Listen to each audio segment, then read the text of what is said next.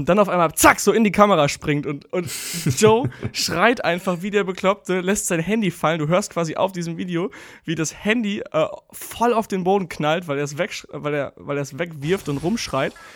Und dann, wie er mit dem Handy wegrennt, aufs Sofa springt und quasi so aufatmet. Oh mein Gott, wie krass war das bitte? Classic Joe.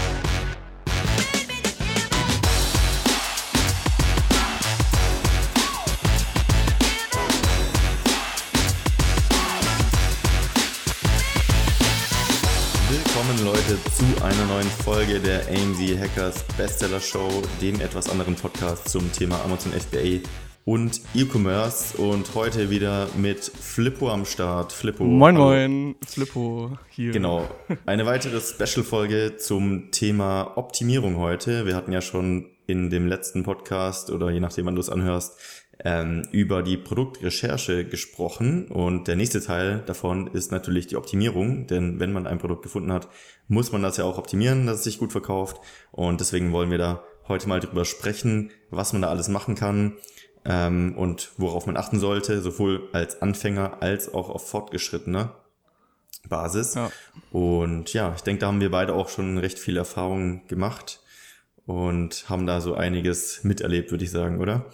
Ja, es sind halt auch einfach die beiden elementarsten und wichtigsten Punkte bei Amazon generell. Also einmal ein geiles Produkt finden und wenn du das geile Produkt dann hast, hast du ungefähr 50 Prozent.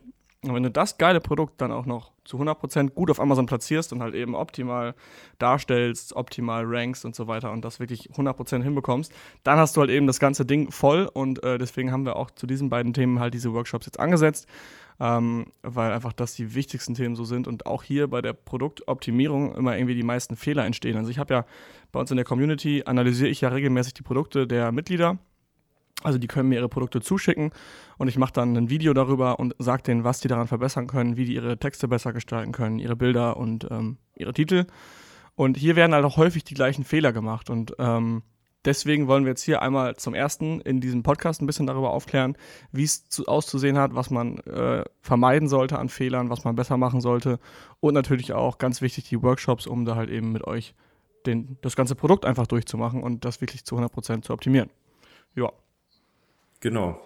Was würdest du denn sagen, ist das Erste, was dir in den Sinn kommt, wenn du an Optimierung denkst oder an Fehler, die die meisten in der Optimierung machen? Fehler, die die meisten in der Optimierung machen, ist, glaube ich, sind die Fotos. Also viele geben sich mittlerweile Mühe bei den Fotos. Viele wissen auch, dass die Fotos gut sein müssen. Ähm, ich glaube, ich habe es im letzten Podcast auch schon wieder angesprochen. Also ich, irgendwie spreche ich es jeden Podcast wieder an. Aber äh, hier bei den Fotos wird ganz oft vergessen, dass man auch hier die Chance hat zu verkaufen. Also nicht nur ein Foto zeigen, nicht nur den Griff der Knoblauchpresse zeigen, sondern auch was dazu schreiben. Was ist denn mit diesem Griff? Warum ist der so cool oder warum zeige ich ihn gerade? obwohl es quasi offensichtlich ist, dass der Griff da eben auf dem Foto gezeigt wird, kann man halt eben trotzdem noch was dazu schreiben. Irgendwas, was halt eben den Kunden dazu bringt, dass er kaufen möchte. Irgendein Argument, was für, dieses, für diese Knoblauchpresse spricht. Ähm, weil sonst scrollt er einfach nur die Bilder durch und sieht, wie es aussieht. Was halt eben vergessen wird, sind halt auch ganz oft die Grafiken und so weiter. Was du auch mag, äh, kannst du auch gleich drüber reden, sind diese Vergleichsbilder. Also das, wo man halt sein Produkt mit dem Wettbewerb vergleicht. Das, da hast du recht gute Erfolge mit, oder? Genau, also ich glaube, das mit den Bildern hast du schon richtig angesprochen.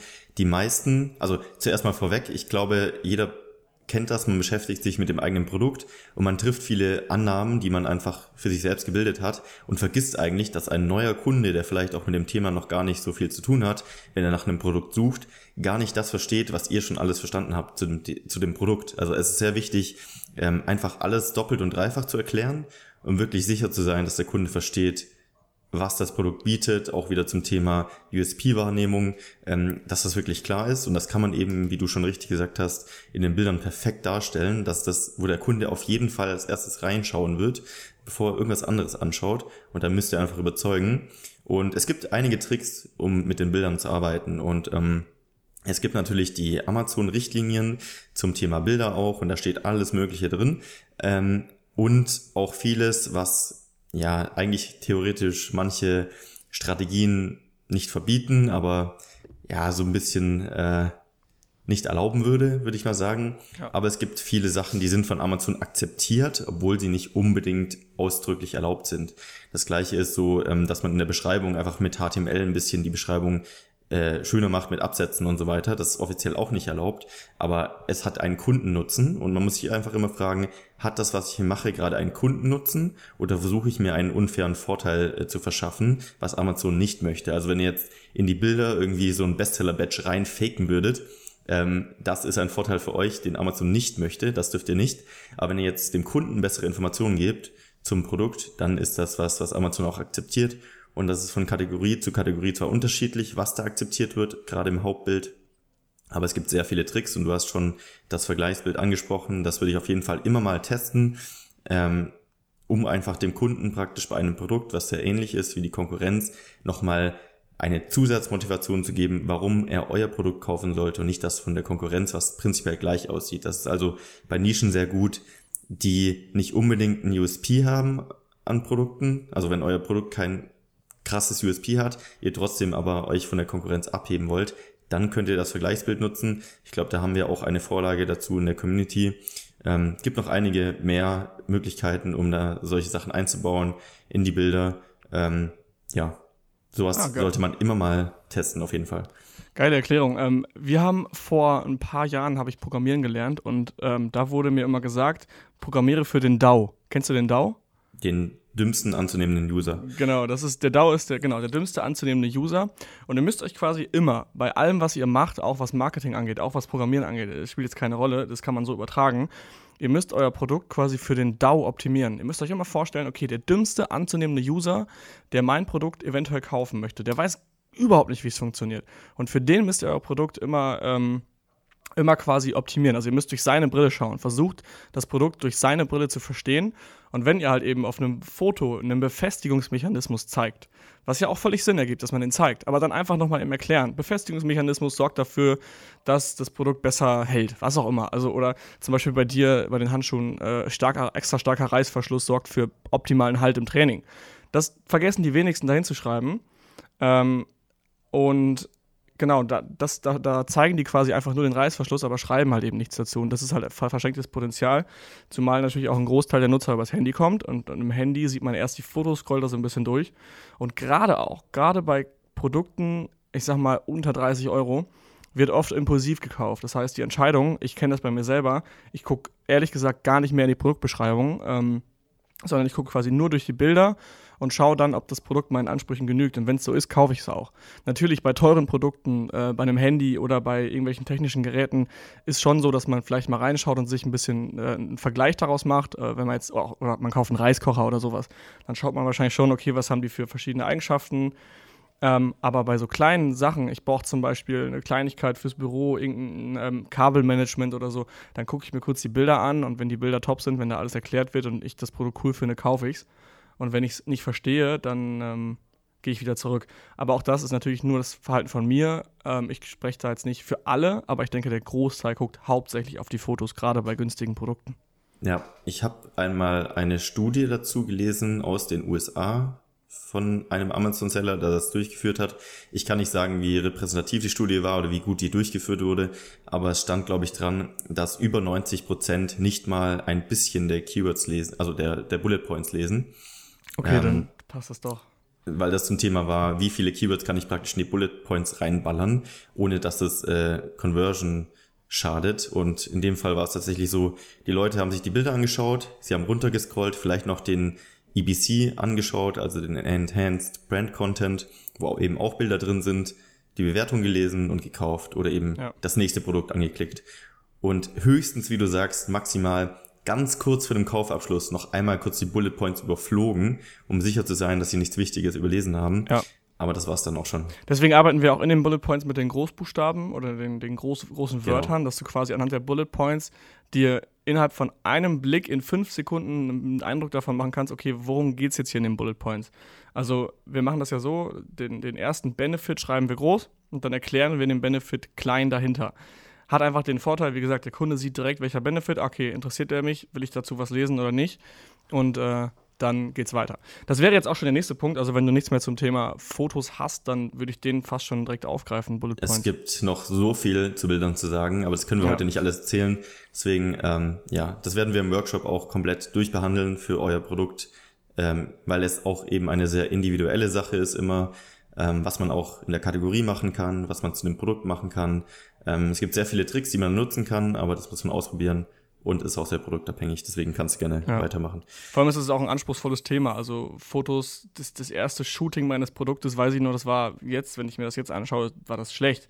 Die Qualität der Fotos war gut, aber das war einfach nicht sinnhaftig aufgebaut. Also verstehst du, die Fotoqualität, da habe ich mir schon früher extrem viel Mühe bei gegeben. Aber wie das Ding aufgebaut war, das war einfach so, ja, da habe ich mir halt nicht ja. viel bei gedacht. Ich habe einfach das Produkt von allen Seiten gezeigt und fertig. Aber ähm, dass man halt, dass diese Bilder, dass man damit eine Story erzählen kann und das quasi Conversion optimiert machen kann, das wusste ich zu dem Zeitpunkt noch nicht und das ist halt extrem wichtig. Genau. Okay, Bullet Points. Ähm, da ist für mich der größte, äh, ja, der größte Fehler auch bei den Asien-Analysen, den ich immer wieder feststelle, dass ihr vergesst, den größten Bu äh, Benefit als erstes in den Bullet Point zu schreiben. Also viele, ähm, ich habe jetzt mal, habe ich ein Negativbeispiel, ich überlege mal ganz kurz. Ähm, schönes Design, hohe Qualität. Das ist irgendwie klar, ist das ein Benefit. Premium-Qualität. Premium-Qualität, genau. Das ist ein schöner Benefit, klar, das möchte ich gerne lesen, aber das ist definitiv nicht der erste Bullet Point, den ich lesen möchte. Und ähm, jetzt widerspreche ich mir zwar mit gerade, weil ich gerade gesagt habe, ich gucke mir keine Beschreibung an, aber ich habe mir jetzt ein, hier einen WLAN-Repeater bestellen wollen. Und bei Repeater, ich habe keine Ahnung davon, wie man sowas einrichtet und ob das einfach oder schwer ist. Deswegen habe ich mir kurz die Beschreibung angeguckt. Und der aller, allererste Bullet Point war, oh, ich muss anders anfangen, ich muss anders anfangen. Mein Internet in meinem Schlafzimmer war extrem schlecht und das hat mich total aufgeregt, weil die Reichweite nicht so weit war. Also der Router war quasi am kompletten anderen Ende der Wohnung und die Reichweite war nicht so weit, dass es bis in mein Schlafzimmer ging und das WLAN ständig abgebrochen und ich hatte immer Connection-Probleme. So, weil mich das so gestört hat, also ich hatte einen Pain. Den Pain quasi, den ihr rausfinden müsst, den eure Kunden haben. Der Pain war bei mir schlechte Connection. Ich gehe auf Amazon, suche quasi nach einem WLAN-Repeater. Den ersten, den ich anklicke, der erste Bullet Point, der da stand, ähm, war, ich habe es irgendwo aufgeschrieben, warte mal. Äh, genau, er, genau, der erste Bullet Point, der da stand, war, erhöht schnell und einfach die Reichweite des WLANs. Zack, gekauft. Also ich habe innerlich schon gekauft, weil ich diesen Satz gelesen habe. Erhöht schnell und einfach die Reichweite des WLANs. Das ist ganz genau der Pain, den ich als Kunde letztendlich hatte. Mein, mein, meine Reichweite ging nicht so weit. Und das war direkt der Bullet Point mit dem Benefit, dem größten Benefit, nämlich dass die Reichweite des WLANs ähm, quasi extrem weit geht. Das wurde direkt als erstes genannt. Die hätten auch zuerst nennen können, einfache Installation, ähm, sehr schnelles Internet oder Top Speed äh, oder High Premium, keine Ahnung was, hätten die alles schreiben können, hat mich aber in diesem Fall nicht geclosed, weil im Endeffekt haben sie direkt das Problem angesprochen, was in meinem Kopf ist. Und das hat mich direkt dazu geführt, dass ich das Produkt kaufen wollte, weil das genau mein P Fehler, äh, mein, mein Pain war. Und das muss quasi das allerhöchste Ziel sein bei euch, dass der erste Bullet Point, der erste, der groß geschrieben wird, genau der Pain ist, den die Kunden letztendlich haben. Also wozu ist das Produkt da? Äh, in, keine Ahnung, zum Beispiel beim Knoblauch, Knoblauchpresse, in, in, Sekunden hast du kleingepresstes Knoblauch. Das ist so das größte Ziel. Und da ist auch nicht das größte Ziel ein ergonomischer Griff oder ein schönes Edelstahl oder Waschmaschinenfest, sondern dass du in Sekundenschnelle klein gehacktes Knoblauch hast. Ja, genau. Und da am besten, also da ist es egal, was ihr euch eigentlich ausdenkt. Das Wichtigste ist, dass ihr wirklich auf die Zielgruppe zugeht und die fragt, sag mir fünf Dinge, die am wichtigsten sind, wenn du das Produkt kaufen willst. Ähm, und dann hättest du jetzt zum Beispiel beim Repeater gesagt, es muss schnell sein, ich habe keine Lust, mich lange damit zu beschäftigen, es muss einfach funktionieren, es muss zuverlässig sein und ähm, das war's eigentlich. Also ja. ist dann egal, welche Frequenz der sendet oder ob das Material Plastik oder ähm, ja. Metall ist, es muss einfach funktionieren und das muss dann auch in die Bullet Points. Ich glaube, ich habe noch nie einen Bullet Point gelesen, der mich so schnell überzeugt hat. Also das war in diesem einen Satz schnell und einfach die Reichweite erhöhen. Zack, ich war so überzeugt. Also und genau das ist halt eben das Ziel. Und da habe ich gemerkt, krass, genau das müssen wir bei unseren Produkten so hinkriegen. Genau. Und wenn ihr noch ein bisschen mehr rausholen wollt aus den Bullet Points, ähm, also ich persönlich, da ist ja, äh, gehen die Meinungen auseinander. Ich nutze gerne Emojis im, äh, in, in den Bullet Points, aber nur, wenn sie wirklich passen. Also ich würde jetzt nicht irgendwie einfach nur ähm, eine Sonne hinknallen oder irgendwie so ein Explosions-Emoji, dass, äh, dass es auffällt. Aber wenn es wirklich, wirklich zum Produkt passt irgendwie, dann finde ich es echt cool, ähm, die einzusetzen. Und ein kleiner Trick noch, ihr könnt die Bullet Points am Anfang auch fett schreiben, also diese äh, sowieso großgeschriebenen Sachen, die ihr einfügt am Anfang. Ähm, das erzeugt auch nochmal ein bisschen mehr Aufmerksamkeit. Ja. Ähm, genau. Zum Thema Emojis hatten wir im, in der Community auch einen Live-Call mit Tufan. Tufan ist äh, Copywriter, professionell auf Amazon spezialisiert und schreibt extrem gute Listings, also die Texte dafür. Und da haben wir auch nochmal drüber gesprochen, wie man die, äh, die Emojis am besten einsetzt und äh, was ihr beachten solltet und ab wann es Sinn macht und ab wann es halt eben zu viel ist, weil viele nutzen es auch falsch. Das könnte ein bisschen abschrecken, aber ähm, man kann es auch sehr sinnvoll und sehr positiv einsetzen. Aber auch hier wieder zum Thema Amazon, ich glaube, laut Richtlinien nicht erlaubt, aber es wird quasi geduldet, oder? Genau, also ich habe noch keinen, äh, von keinem Fall gehört, wo es Probleme gab für die Emojis, ähm, wenn man es nicht übertreibt. Also es, es gab ein paar Fälle, da haben es die Leute tatsächlich in den Titel reingemacht und das funktioniert dann nicht. Also da wird Amazon was sagen, aber in den Bullet Points ist es kein Problem. Hm. Nice. Okay, Marc. Mhm. Ich habe die erste Frage für dich. So mitten aus dem Kontext der Produktbeschreibung okay. jetzt. Ähm, ich frage mich manchmal aktuell, wie man viele, du machst ja relativ viele Projekte, du machst relativ viele Sachen gleichzeitig und äh, hast mehrere Businesses eigentlich auch. Ähm, wie strukturierst du deinen Tagesablauf? Also dein Tagesablauf ist, ist, haben wir schon mal drüber gesprochen, aber wie organisierst du dich? Hast du eine To-Do-List? Arbeitest du mit Asana? Hast du einen Zettel und Stift? Hast du eine Tafel? Äh, kratzt du mit dem Stein in den Boden? Oder was, was machst du, um quasi zu wissen, was dein Tag, was dein Tag, äh, ja, was ja. du vorhast, was für Termine du hast? Ja, ich habe da schon super viel ausprobiert. Ich habe versucht, alles digital zu machen. Ähm, so richtig overengineert mit Asana und allem möglichen. Ich habe es versucht, komplett analog zu machen, also nur ein Zettel, den ich auf dem Tisch liegen hatte. Und mittlerweile ist es eine Mischung davon geworden. Ich mache es eigentlich so, dass ich alle meine To-Dos in dem Tool Wunderlist, das kennen vielleicht ein paar, das nutze ich schon Ewigkeiten, deswegen bin ich immer dabei geblieben, ähm, eigentlich nach Themen und Projekten organisiere. Das heißt, ich habe ein Projekt, das heißt AMC Hackers. Ähm, es hat ein Projekt, das heißt ähm, Amazon äh, Cashflow-Produkte. Es hat ein Produkt, äh, ein, ein Thema, das heißt Rapperhead, also die CrossFit-Marke und so weiter. Und da gibt es dann Unterthemen mit, mit wichtigen To-Dos, äh, mit dringenden To-Dos. Ähm, und dann sortiere ich die da eben nach Wichtigkeit.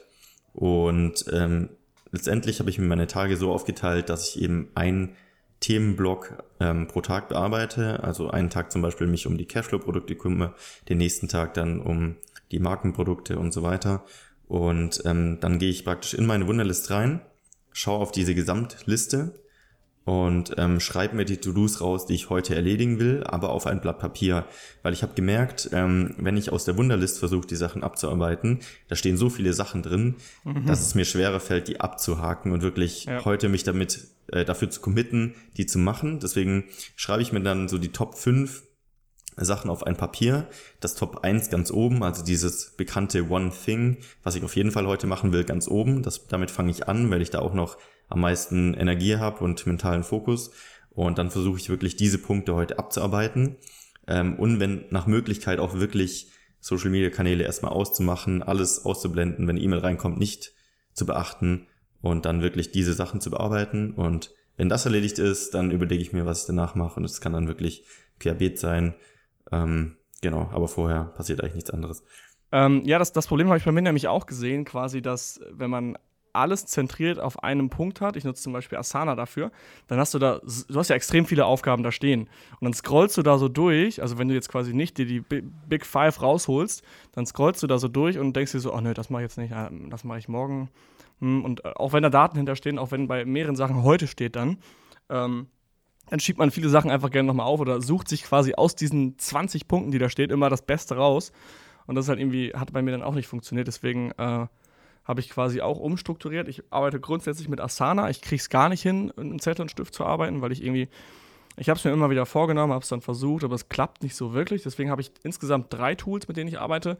Das ist einmal Asana und dann ist es TickTick, das ist quasi auch so eine Art To-Do-List und einmal Notion. Und ähm, in Asana habe ich auch, so wie du, also du hast es ja eher themenbasiert. Du hast zum Beispiel NC Hackers, Markenprodukte, Cashflow-Produkte und äh, hast quasi themenbasiert. Ich habe das Ganze eher aufgabenbasiert. Also ich habe ähm, drei, ne, vier Projekte. Einmal habe ich ähm, Facharbeiteraufgaben, also alle die Aufgaben, die ein Facharbeiter machen kann, die ich auch langfristig dann outsourcen werde. Ähm, dann habe ich einen Ordner Unternehmeraufgaben, also alles, was quasi in die Vogelperspektive geht, wo ich einmal rauszoome und wirklich unternehmenstechnische Entscheidungen treffen muss. Zum Beispiel also Sachen, die ich mit Steuerberatern besprechen muss, die Unternehmensorganisation überdenken, ähm, bestimmte strategische Entscheidungen treffen, die halt eben eher Unternehmer- oder Manageraufgaben sind. ähm, wo ich mir dann halt auch mehr Zeit für nehme und die Facharbeiteraufgaben sind einfach die, die ich schnell abarbeiten kann einfach. Dann habe ich noch private Aufgaben, also alles, was so privat anfällt. Und halt AMC Hackers, da habe ich auch quasi dann einen eigenen Ordner zu. Ähm, das ist alles so bei Asana und da kann man ja auch recht gut mit Prozessen dann arbeiten, das Ganze integrieren. Dann habe ich die App TickTick, habe ich ja gerade auch schon gesagt. Das ist so genau das, was eigentlich dein Zettel ist. Also diese Big Five stehen da immer. Das ist quasi, sind so meine Termine, sage ich mal. Also alles, was so an wichtigen Aufgaben heute im Fokus steht. Da steht dann aber auch Training zum Beispiel mit drin. Also heute sieht mein Tag so aus, dass ich dann, dann und dann äh, den ersten Call habe, dann, und dann will ich die und die Aufgabe machen und dann abends habe ich Training. Da stehen dann so vielleicht für den Tag so fünf Sachen, äh, die ich auf jeden Fall gemacht haben will, aber grundsätzlich arbeite ich dann eher schon mit Asana nur in TickTick stehen dann die, die wichtigen Sachen, die auf jeden Fall heute gemacht werden müssen. Ähm, und das dritte ist Notion, N-O-T-I-O-N. Ist quasi einfach nur eine Notizen-App. Da habe ich dann jeweilige Notizen für meine Sachen, die ich machen will, äh, Brainstorms oder Ideen oder irgendwelche Sachen, Gedanken, die ich mir mache. Also, dass ich alles da aufschreibe. Und diese drei kann ich eigentlich miteinander connecten. Also, jetzt nicht, äh, nicht technisch connecten, aber schon im Safari habe ich die alle drei immer offen und arbeite quasi mit diesen drei Sachen zusammen. Das ist so bei mir mein Punkt. Sehr geil. Ähm, ja, also du bist so ein bisschen auch äh, da mein Vorbild zum Thema Organisation und äh, blaue Persönlichkeitstyp, ähm, also der, der immer alles sehr organisiert und genau nimmt. Ähm, vielleicht die Frage dazu, die mich auch äh, brennend interessiert, ähm, da ich ja schon ein paar Mal Zeuge davon geworden bin. Ähm, was ist denn so deine blauste Angewohnheit, wenn ich jemand fragen würde? Ähm, meine blauste Angewohnheit. Ich glaube, wenn ich irgendwo fahre, sei es für, also sobald ich irgendwo länger als zwei, drei Nächte bin, mache ich mir immer eine Liste, was ich für Sachen mitnehmen muss. Ich glaube, das, ist so die, das ist so die blaueste Sache. Aber das mache ich nicht, weil ich, ja doch, war ich schon, weil ich blau bin, aber ich glaube, weil ich weiß, dass ich sonst was vergesse. Und da, da habe ich keinen Bock drauf. Ich habe keinen Bock, irgendwo hinzufahren nach München und dann fehlt mir das scheiß Aufladekabel für meinen Laptop. So, dann hänge ich da in München und das, das wird mich so nerven.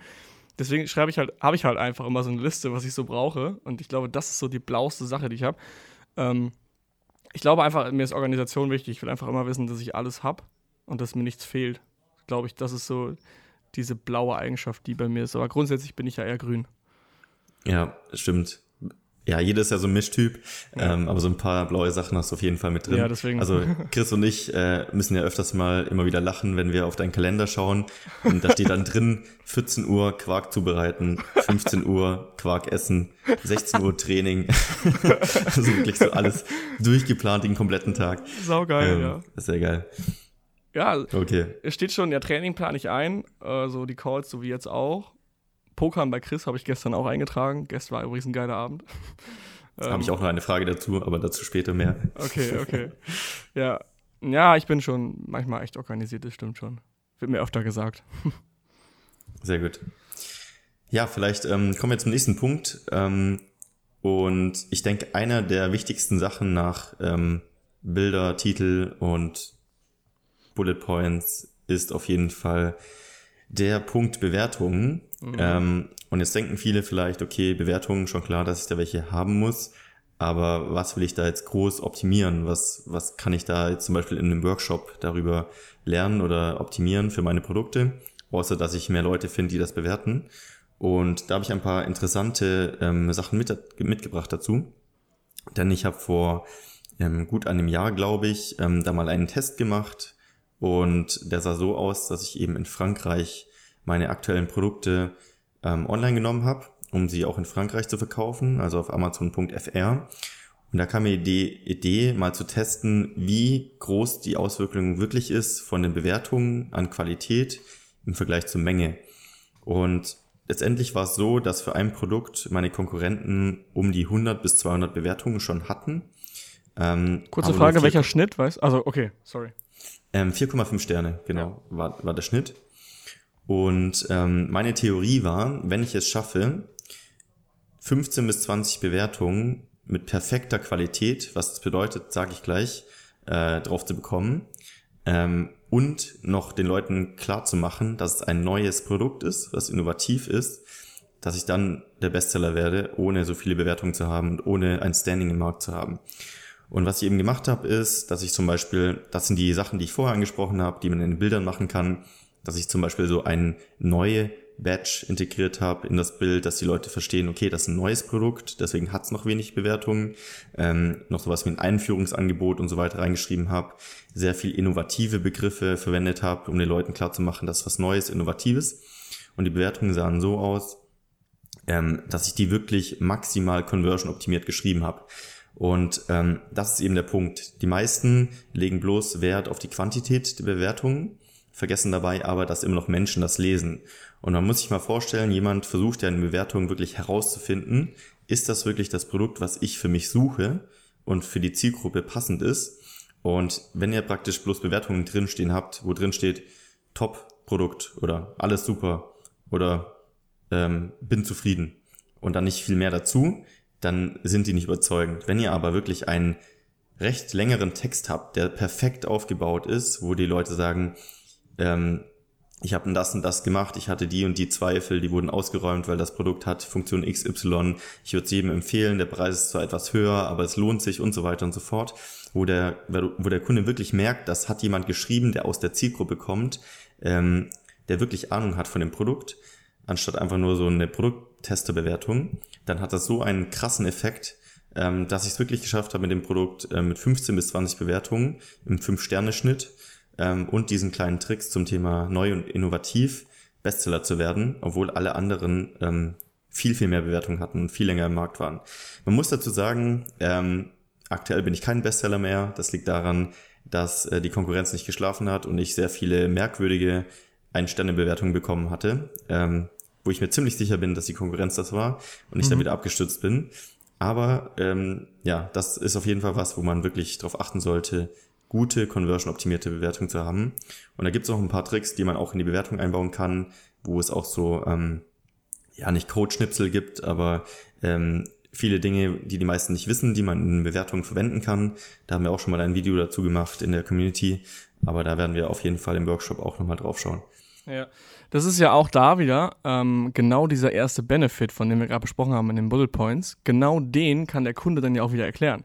Sind wir mal zurück beim WLAN-Repeater, wenn der Kunde dann schreibt, hey, ich hatte in meinem Wohnzimmer total schlechtes WLAN, weil mein Router im Flur steht und ähm, der Empfang war irgendwie total schlecht, das hat mich aufgeregt. Und dann habe ich irgendwie gesucht und ich wusste nicht, was ich kaufen sollte. Und dann habe ich diesen hier gekauft und die Einrichtung war super schnell und zack, jetzt habe ich im Wohnzimmer WLAN.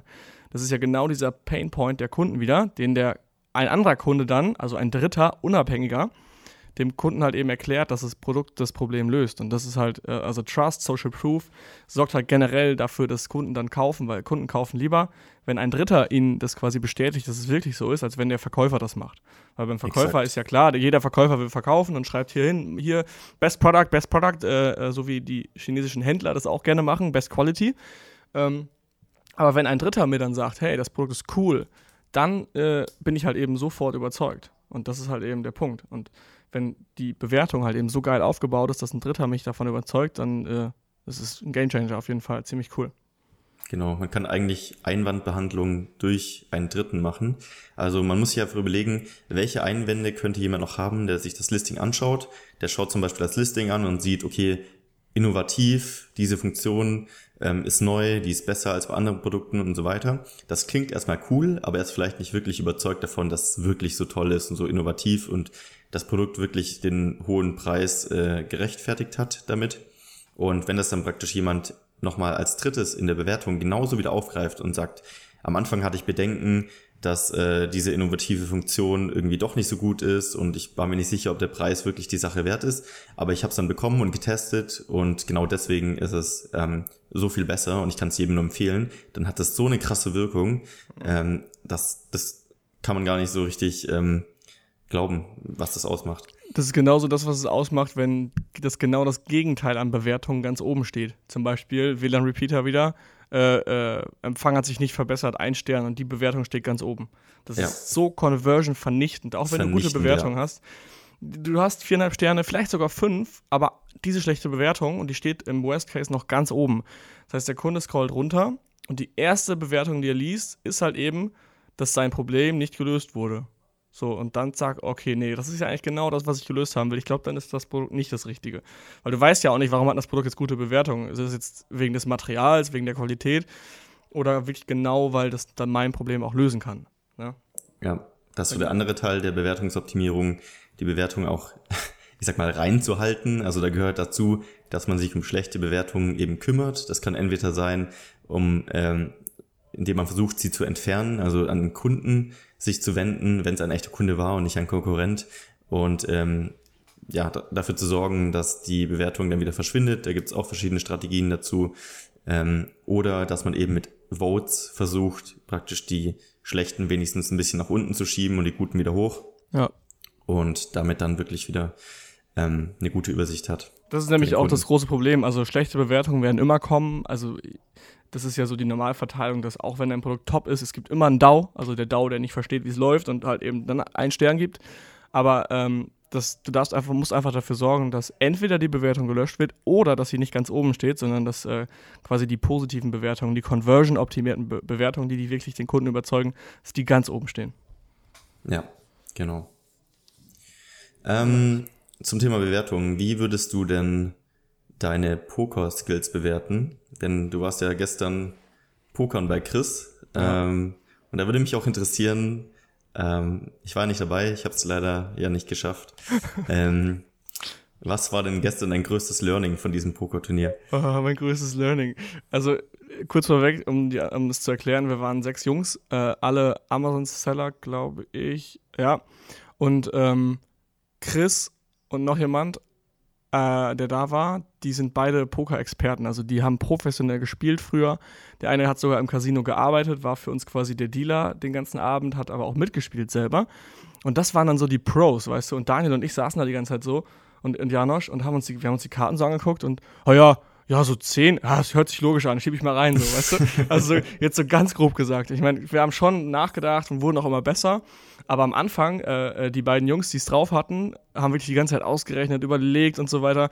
Und auch wenn dann mal viel Geld im Pott war, haben die sich dann so ihre zehn Minuten genommen, um zu überlegen, warum ich zum Beispiel jetzt vorher da äh, so und so viel reingelegt habe und wie jetzt die Chancen stehen, dass ich welche Karten habe. Also er hat versucht quasi anhand meines Verhaltens zu, zu erraten, was ich für Karten habe.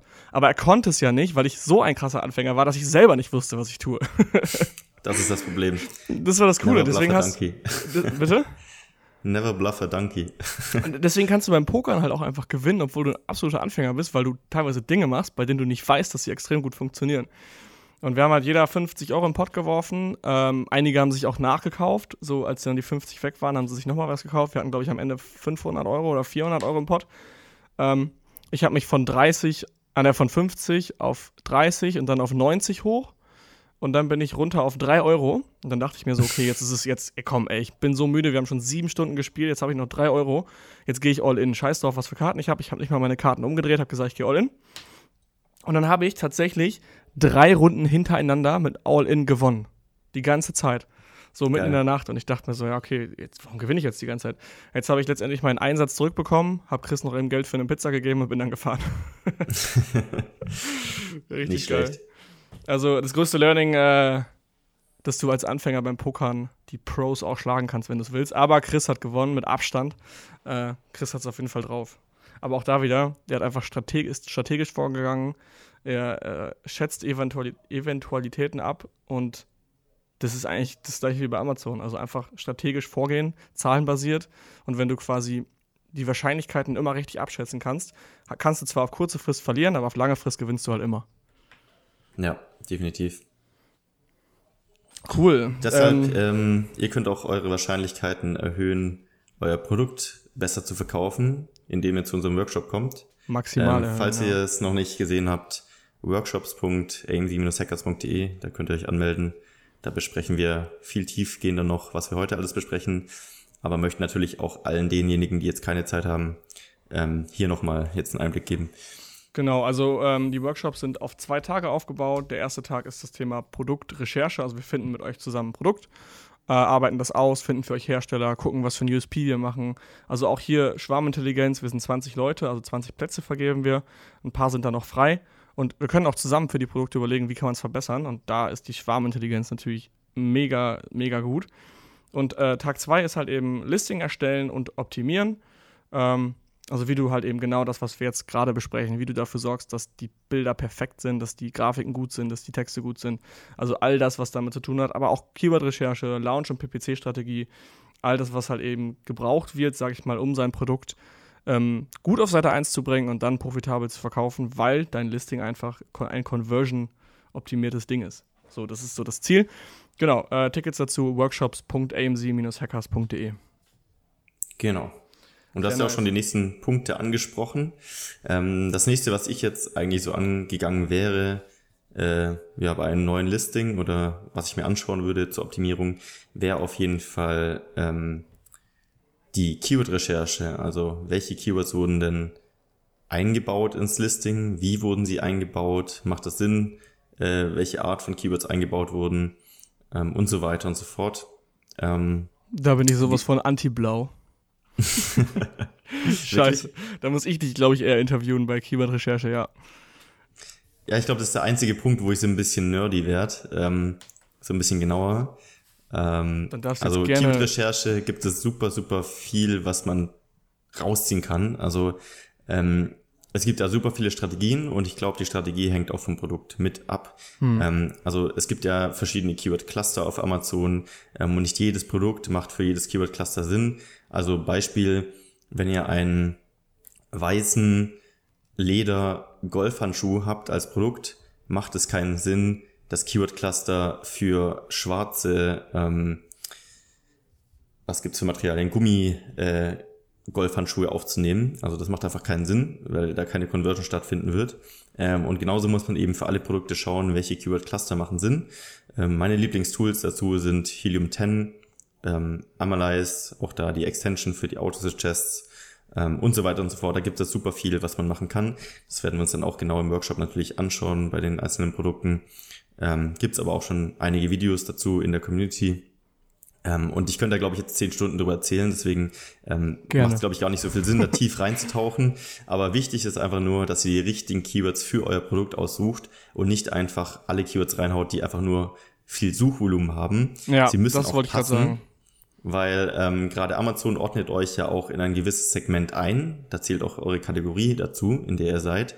Und umso genauer dieses Segment auch mit den Keywords übereinstimmt, desto besser werdet ihr letztendlich auch ranken, performen, habt bessere Conversion Rates, was wieder euch sich gut auf die Rankings und auf PPC auswirkt. PPC wird allgemein besser geschalten, bekommt mehr Impressions und so weiter und so fort. Also da spielt viel mit rein. Da kann man sehr viel falsch machen. Und ähm, genau, deswegen ist es ein sehr wichtiges Thema aber im Podcast jetzt leider nicht die optima optimale Medium, um das äh, zu besprechen. Ja.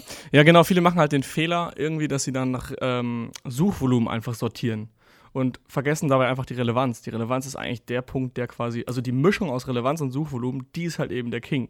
Also quasi maximale Relevanz und dann das höchste Keyword, also mit dem meisten Suchvolumen. Das ist so das Wichtigste. Aber äh, viele denken halt, okay, dass das mit den meisten Suchvolumen, dass das auch das ist, was sie pushen sollten. Und das ist halt ein Fehler, weil du da eben nicht relevant bist. Und weil es teilweise so extrem viel Suchvolumen dazu gibt, dass man halt eben kaum die Chance hat, auf Seite 1 zu kommen. Genau, auch zum Thema Relevanz. Ähm, es gibt Möglichkeiten, um für eure Hauptkeywords auch die Relevanz eures Listings dafür zu stärken. Also Beispiel, wenn ihr das gleiche Keyword in Titel, Bullet Points und Backend reinschreibt, wird das höher gewertet. Ihr könnt auch nochmal mehr Keywords hinzufügen, indem ihr einen Trick mit Varianten anwendet. Ihr könnt ähm, teilweise in der Beschreibung so, sogar Sachen indexieren lassen, was normalerweise nicht geht. Im ABC teilweise auch. Ähm, da gibt es ein paar kleine Tricks. Aber ähm, ja, allgemein, wie du schon gesagt hast, einfach das Wichtigste, worauf man achten sollte, ist Suchvolumen und Relevanz im Verhältnis anschauen und die Keywords einbauen. Hm. Ähm, ja, Marc, gibt's ein Video, was dich, was dich immer wieder zum Lachen bringt, egal wie oft du es guckst? oh, da gibt's einige.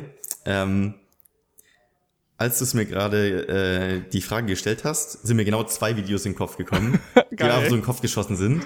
Ähm, deswegen, wenn ich jetzt wieder länger drüber nachdenke, wird mir noch alles Mögliche einfallen, aber ich werde jetzt einfach nur die zwei ähm, erwähnen, weil die mir wirklich einfach wie so ein Blitz in den Kopf geschossen sind.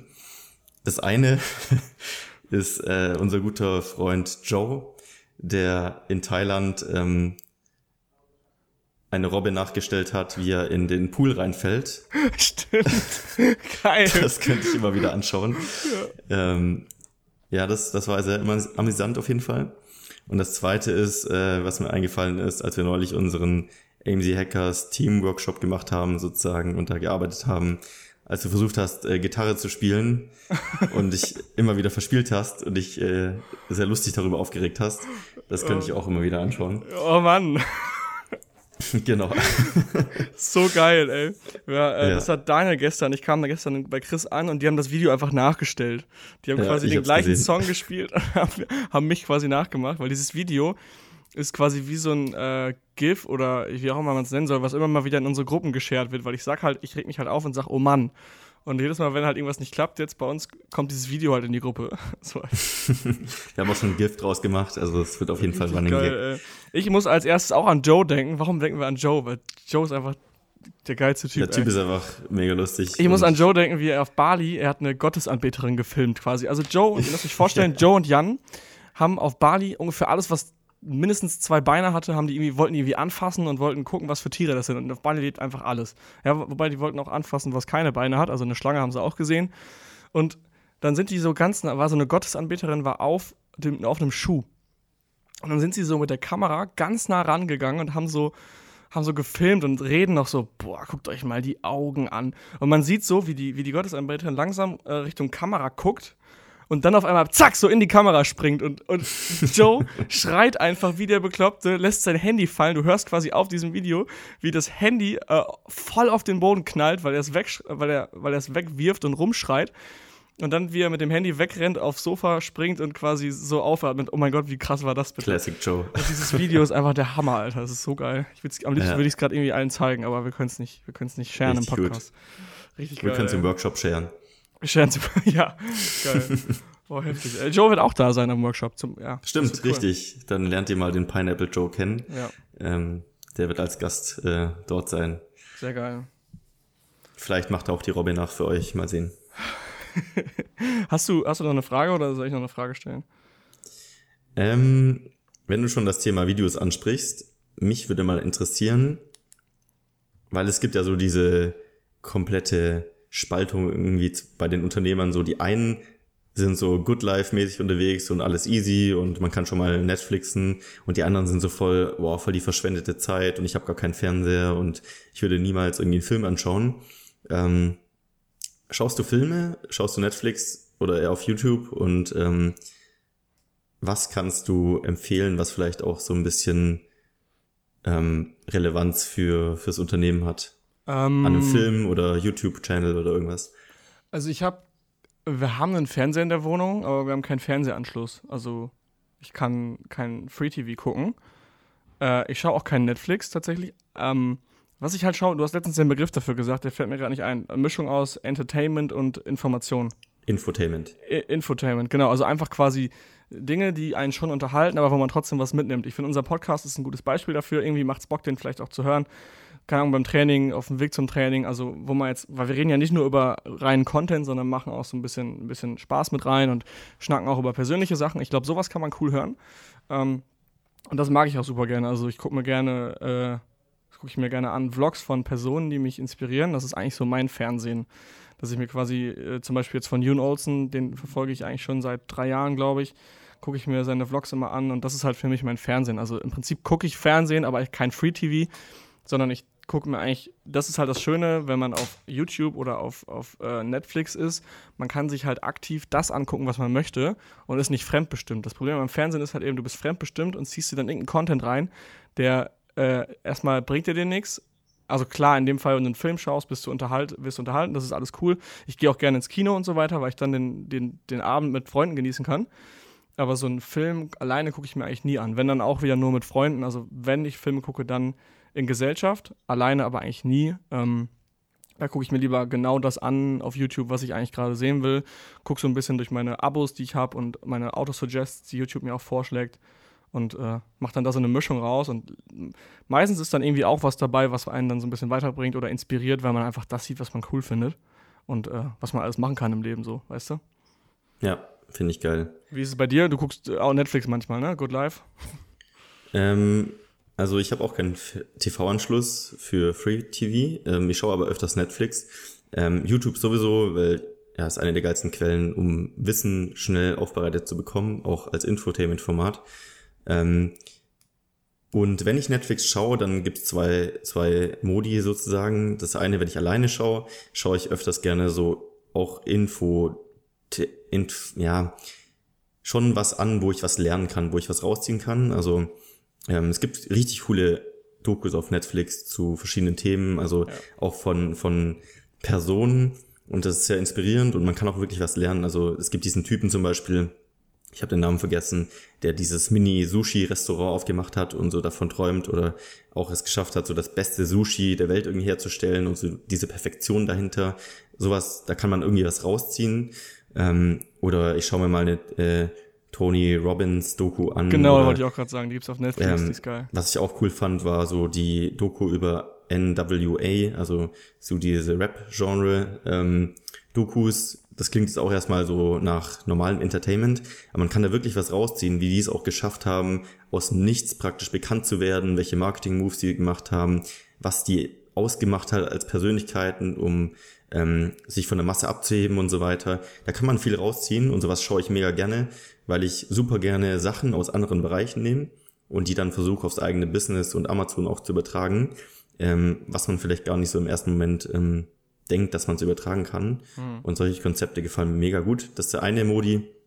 Und wenn ich dann mit meiner Freundin was anschaue, dann ist doch eher wieder Entertainment. Ähm, ja, da ist es so das typische Netflix-Zeug. Ich, ich muss aber auch sagen, ich bin schon jemand, der auf ähm, Filme steht, so ähm, als, als Kunstform auch. Also ich mag zum Beispiel, ich schaue Filme nicht nur wegen der Story, sondern ich schaue auch gerne Filme so, wie die gedreht wurden. Also wie Alter. geil das Design ist, wie das Sounddesign wirkt und so weiter. Und ich so dachte Filme, mal, ich bin der Einzige bei sowas. Sorry, ja, dass ich so Filme, die so richtig, oh. richtig geile Farbwelten haben ja. und so. Und ich finde die Netflix, ähm, äh, die Netflix eigenen Filme sind wirklich so geil vom, vom Feeling gemacht. Also ähm, viele, viele schauen zum Beispiel sowas wie Stranger Things oder so an. Ich weiß nicht, ob du es kennst. Nee. Ähm, und sagen halt voll die komische Story und so weiter und das kann man mögen oder nicht. Aber ich finde es so geil gemacht. Dieses Sounddesign ist so geil einfach von dieser Serie. Und da kann ich dann wirklich sowas einfach richtig genießen als Kunstform, ohne überhaupt auf die Story richtig zu achten. Und das mache ich auch ganz gerne dann. Das habe ich auch voll oft. Ich frage mich, ich bin dann im Kino oder auch gucke mir einen Film an, denke mir so, geil, wie haben, wie, also wie hat man, wie dreht man sowas, wie macht man sowas, wie, das frage ich mich auch voll oft. Also das hat mich früher auch schon interessiert. Ich war, wollte als Kind auch unbedingt in die Filmbranche oder auch in, in den Medienbereich reingehen, weil mich sowas immer schon interessiert hat. Und ich dachte mal, ich habe dann nichts davon gesagt, weil ich dachte mal, es sei ziemlich nerdy, wenn man sich einen Film anguckt und ist das bestimmt man, man, man, freut sich darüber, wie diese krasse Kameraaufnahme gemacht wurde. Zum Beispiel ja. James Bond fängt, glaube ich, so an, dass die ersten zehn Minuten nicht ein Kameraschnitt waren. Und das Einzige, was ich geachtet, worauf ich geachtet habe, war, dass diesen ersten zehn Minuten nicht ein Schnitt war. Und ich dachte mir so, Junge, wie kann man sowas filmen? Weil da ist halt super viel passiert. Ähm, ich weiß nicht, welcher das ist. Da läuft der quasi, ich glaube, in Mexiko läuft der Ah, ich weiß es nicht, ich kann es nicht erklären. Auf jeden Fall passiert da extrem viel und es ist nicht ein Schnitt und ich habe mir gedacht, Junge, wie machen die das? Das richtig ist geil. krass. Das finde ich richtig geil. Ähm, was viele aber auch, glaube ich, vergessen, also wenn man jetzt über Film und Fernsehen spricht, dass unser Alltag einfach, also der gewöhnliche Alltag ist ja eher, sag ich mal, dass wenn man dann äh, nachmittags Feierabend hat, dass man dann halt eben noch gewisse Dinge organisiert und den Abend frei hat. Und wenn der Abend frei ist, liegt es natürlich auch nahe, das ist ja auch bei mir so, wenn ich mal abends frei habe, dass ich dann halt eben eher mal äh, was schaue, als wenn ich jetzt morgens mal nichts mache. Und ich glaube, dadurch, dass wir unseren Tag eher so gestalten, wie, wie es gerade passt, zum Beispiel, dass wir auch mal morgens ins Gym gehen, dann später im Büro sind oder dass wir auch morgens mal verabredet sind mit irgendwem und dann länger abends weg sind, also dass wir nicht immer nur abends frei haben, sondern auch abends mal arbeiten und dafür morgens oder nachmittags frei haben, dass quasi unsere Tage etwas anders aussehen und wir nicht oft die Möglichkeit haben oder auch die Möglichkeit nutzen, äh, Filme zu schauen. Verstehst du, was ich meine, so ungefähr? Ja, definitiv. Das ist einfach nicht so oft dass wir abends jetzt mal sechs Stunden Zeit haben, wo man jetzt sagen könnte, okay, oh, was mache ich jetzt? Ja, geil, ich gucke mir einen geilen Film an. Das kommt nicht ja. so oft vor. Und meistens ist es auch nicht so, dass ich mich berieseln lassen will, einfach abschalten möchte, sondern ich schaue dann den Film und will es irgendwie genießen und da eintauchen ja. und. Das machst du einfach ähm, nicht morgens um zehn. Aktiv, ja. Aktiv anschauen. Nice. Ja, ja ich habe noch eine Thema. Frage. Ähm, und zwar, oder hast du noch was zum Listing-Thema? Gerade? Ähm, also ein großes Thema wäre bei mir noch ähm, zur Optimierung, was wir auch im Workshop noch behandeln, das Thema Launch und PPC. Mhm. Ähm, wobei das auch ein sehr großes Thema ist. Wir können ähm, auch darüber eine ganze Folge theoretisch machen, ne? lass uns gerne nochmal eine Folge machen über Launch und PPC, weil ich glaube, das hat eine eigene Folge verdient. Ja. Da können wir auch gerne den Dennis noch mit reinnehmen für PPC. Und ähm, ja, das, das wäre jetzt nur kurz angeschnitten, das würde dem Thema nicht gerecht werden. Okay. Ähm, ja, ich glaube, die Frage, die ich habe, da, da äh, gibt es auch eine fast, kann man schon fast eine eigene Folge zu drehen. Und zwar, äh, glaubst du, dass die Kinder, die heute geboren oder wenn du jetzt Kinder kriegen würdest, dass sie ein besseres oder ein schlechteres Leben haben als wir? Oder als ihre Eltern? Also kann mhm. man ja immer von Generation zu Generation sehen. Also letztendlich ist es ja so, oder ich bin auf jeden Fall der Meinung, dass, also jetzt zum jetzigen Zeitpunkt, die Menschen, ähm, jetzt gerade in, in Europa auf jeden Fall, so das beste Leben bisher hatten. Also wenn man sich die vorigen Generationen anschaut, ähm, es war ja immer irgendwas. Also keine Ahnung, damals wurden die Menschen im Kolosseum irgendwie hingerichtet, ähm, Weltkriege und so weiter und so fort. Und ich finde es einfach so krass, dass wir uns aktuell in der Gesellschaft kaum über sowas Gedanken machen. Klar gibt es irgendwie politische ähm, Auseinandersetzungen und so weiter, aber es ist nicht so, dass es wirklich jetzt in unseren Breitengraden äh, da Krieg gibt und jeder kann sein Business starten und so weiter und so fort.